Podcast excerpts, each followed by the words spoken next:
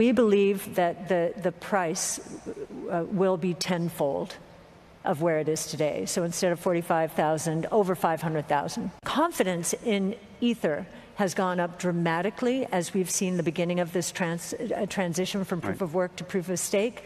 We'd still probably do 60% uh, Bitcoin, 40% Ether. 大家好，我是就学，学习路上有你的陪伴，欢迎大家来到我的频道。 这个频道主要分享一些理财知识与运动相关资讯。如果你喜欢这类型的内容，记得订阅、按赞、加分享，同时开启小铃铛。前几集的视频简单介绍了加密货币和游戏，感谢大家的支持，希望可以让大家普遍认识一下加密货币。不说投不投资，只是先普及一下概念。若有一天它真的被普及使用时，我们至少不会感到陌生。但是，加密货币距离被普及承认与接受上还有一段路要走。虽然如此，却有一位投资界里的大佬一直认为加密货币是有它的价值的。目前为止，他仍然认为加密货币在未来的价值是很高的。这位投资界的大佬，早期可能不多人认识。但是去年疫情爆发后，却浮现出他的身影。他说过：“被嘲讽是最激动人心的时刻，因为我一直相信真理会胜出。”这一句话至今为止都让我记忆犹新。我们可能对于股神巴菲特很熟悉，就是不知道你们知道女股神是谁吗？今天我们就来聊聊女股神木头姐，她是谁呢？木头姐。美国金融分析师及企业家，现任方舟投资首席执行官及投资总裁，以投资破坏性创新科技公司及基金的高回报获得广泛关注，更有“科技女股神”的称号。木头姐于二零一四年创立自己的投资公司 ARK，ARK 由主动研究知识三个单词的首字母构成，同时也指向了圣经中出埃及记里。装有摩西时节的月桂，旗下管理资金更高达一百九十亿美元左右。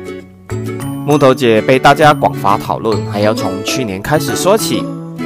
木头姐创立的 ARK 公司旗下七只 ETF 产品中，有五只平均回报率超过一百四十八仙，而 ARK 基金里主要投资基因编程与医疗保健的 ARKG 更是拔得头筹，收益率高达一百八十五八仙。所以，女版巴菲特的称号也因此而来。为什么 ARK 会在去年疫情肆虐时异军突起呢？木头姐的 ARK 基金以透明化而远近闻名，不同于其他基金经理对投资战略严格保密。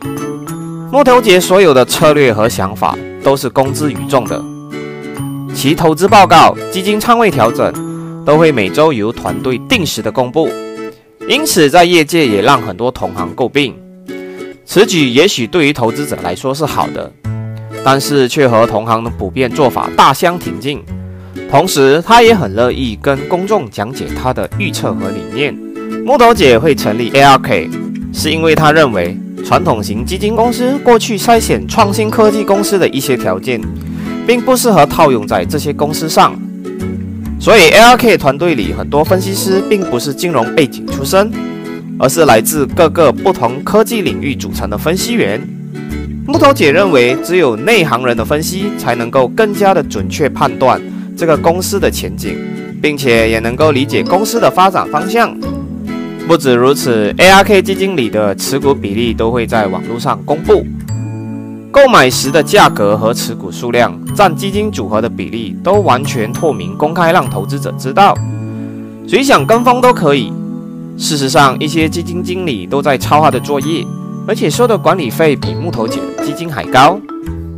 虽然如此，业界内还是有人对木头姐的举动和投资方向保持着怀疑的态度，很多大佬甚至公开挑战木头姐的投资理念。木头姐的投资理念一般都以科技类为主，从中寻找一些创新科技类的公司，并且将来是有机会成为破坏性创新的行业。破坏性创新的行业指的是在未来有可能改变人们生活方式的一些科技类或者服务型的公司。举个例子，电动汽车这个产业目前也日益完善。对于电动汽车，大家这几年应该多多少少都有听说过。电动汽车和我们目前所使用的燃油汽车不同，它主要的动力来源是使用电池能源发动的，而这个电池是需要由电力充电。目前在中国已经陆陆续续新建了很多电力充电站，而目前各国为了能够获得电力的同时又不破坏环境，也都纷纷采用绿色能源来获得电力。这些都有可能在未来成为破坏性行业的科技。电动汽车主打的是节能减排，据说是比较环保的代步工具，并且能够减少二氧化碳的排放。说到电动汽车，就不能不提特斯拉。特斯拉也是木头姐的重仓股之一。早期特斯拉刚上市时，并没有多少分析师看好该领域。然而木头姐在特斯拉每一次的暴跌时，都大举买入。制造新能源汽车的公司不止特斯拉一家。很多老牌车企也都在积极布局，很多人不解为何只有特斯拉得到木头姐这么高的估值。当我们普遍以为特斯拉是制造汽车的公司的时候，木头姐则说特斯拉是科技公司，主打的是软件。特斯拉并不是单纯的汽车生产商。木头姐更在2018年特斯拉要以420美元私有化时，更是写了一封信给特斯拉。用词激烈，更表示特斯拉不应该私有化，同时表明四千美元才是特斯拉的价值。后来特斯拉因为木头姐的信而动摇了，最后并未私有化，更在二零二零年股价暴涨至每股七百美元左右。你以为木头姐就这样封神了吗？远不止于此呢。之前提到过，ARK 布局比特币始于二零一五年，当不少人还在疑惑比特币是什么的时候。ARK Invest 旗下的 ARKW 便快速出手，当时比特币价格仅两百五十美元，而二零一七年比特币迎来大牛市，涨至一枚两万美元，而这为 ARK 的基金带来了二十五八仙左右的回报率，而这为 ARK 的基金带来了二十五八仙左右的回报率，而到了二零二一年，比特币更是来到了一枚五万美金左右。了解完这两个战场后，有没有认为木头姐独具慧眼呢？最后做个总结，木头姐采取的投资策略也是偏向价值投资，但是她所投资的公司主要是第一，具有成长潜力并且还在亏损中的公司，而这些公司一般不是被忽略就是被低估的科技公司；第二，这些公司在未来五到十年的发展中，能够带给人们生活发生改变的公司。第三，ARK 团队成员均来自于不同科技领域，并且透明的基金运作。自从我知道木头姐的存在后，也在今年将木头姐管理的 ARK 基金纳入我的投资组合里。有兴趣的朋友们可以自行研究 ARK 的投资方向。每一只基金对应的科技领域不同，像 ARKK 所涵盖的科技领域比较广，来自 DNA 技术领域、能源自动化等，是其他 ARK 的综合版本。而近期木头姐更是看好太空领域，并且推出了 ARKX。ARKX 则是主要投资在太空科技领域的公司。以上内容纯属分享，并无任何买卖建议。投资有风险，请独立思考并自行研究。